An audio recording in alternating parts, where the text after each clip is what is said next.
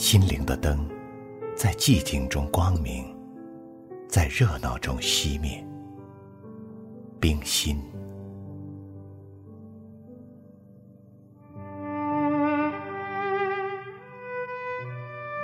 几年前的一个夜晚，我曾经在一座城市的长河岸边，眺望过彼岸的灯火。那是一座彻底陌生的城市，一条彻底陌生的河。然而，当彼岸的灯火映入视线的一刻，却让我觉得分外的熟悉和亲切。很远的人，仿佛也变得在极近处；幽暗的路途，仿佛也变得光亮了起来。我想，那样的灯光。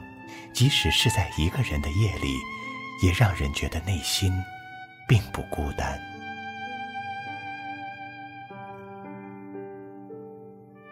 所有的灯火都有着温暖的意义吧。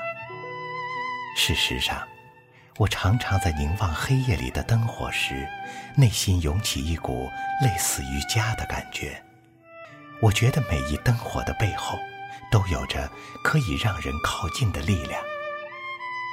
无论是归途还是远行，灯火都是最好的伴侣。最近常常想起少年时读过的一篇文章，作者是谁已经忘掉了，但我仍然清晰的记得其中描述的某些细节。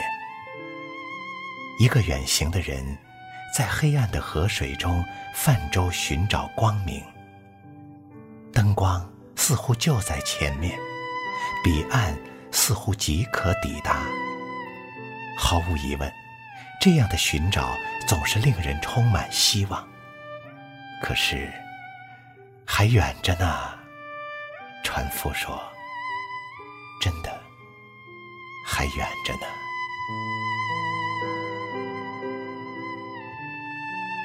我喜欢这样的故事。喜欢这样的描述，那么的宁静，又透着一丝神秘，仿佛自己就在那条船上晃晃悠悠，一切近在咫尺，一切又似乎永在远方。因为黑暗，所以才格外渴望光明；因为有寒冷，所以才格外需要温暖。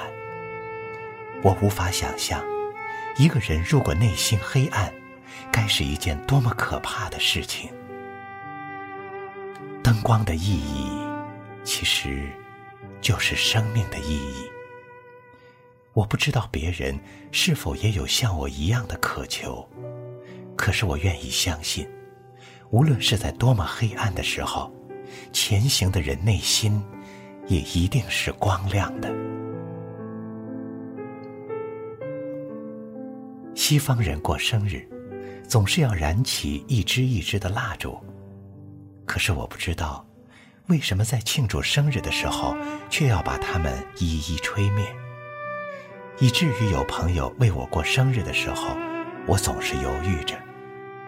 我宁愿那一支支蜡烛可以永远的燃烧着。我喜欢那种光芒，喜欢那种光芒映入眼中时，温暖的感觉。有人说，彼岸的灯火看起来总是特别美，所以总让人忍不住想渡过去看一看。我想，每个人的灵魂深处都有这么一片灯火。有时，它也许并不像你想象的那么近，它可能总是喜欢美丽在遥远的彼岸。可是，不管有多么遥远。它始终光亮在你的眼前，吸引着你不断的朝它前行。渡过去，渡过去，即是光明。或许，再漫长的人生，也不过是这样的一度吧。